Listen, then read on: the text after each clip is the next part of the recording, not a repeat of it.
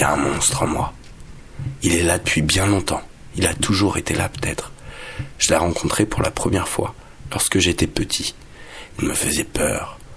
Je voulais le tenir loin de moi, mais, il revenait toujours. À chaque fois, je le repoussais, à chaque fois, il se rapprochait. Ça fait peur, les monstres, vous savez. Ça fait encore plus peur bah, lorsqu'on est petit. Longtemps, longtemps, je me suis caché de lui. Je m'enfouissais en moi-même, je me cachais en pensant qu'il ne me trouverait pas. Mais il me trouvait toujours.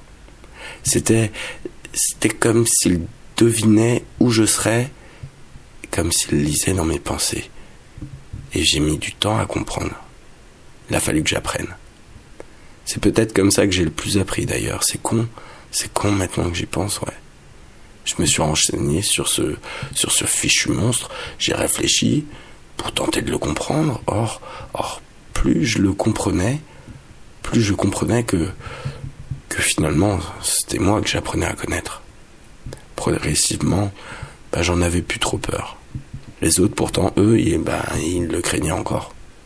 Progressivement, je l'aimais un peu. En fait, en fait, c'était lui qui était proche de moi. C'était lui le plus proche. On aurait presque dit qu'il était moi. Les autres, eux, bah, ils se tenaient loin de lui, à l'écart. Or, comme lui, c'est moi, bah, bah, j'étais tout seul.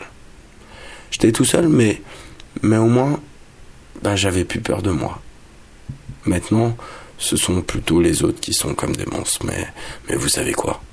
Il y a un monstre en moi, et j'aimerais vous le présenter. Comme ça, bah comme ça, vous aurez plus de raison de vous en écarter. Et puis on a tous un monstre en nous. Et c'est peut-être comme ça qu'on peut apprendre à se dépasser.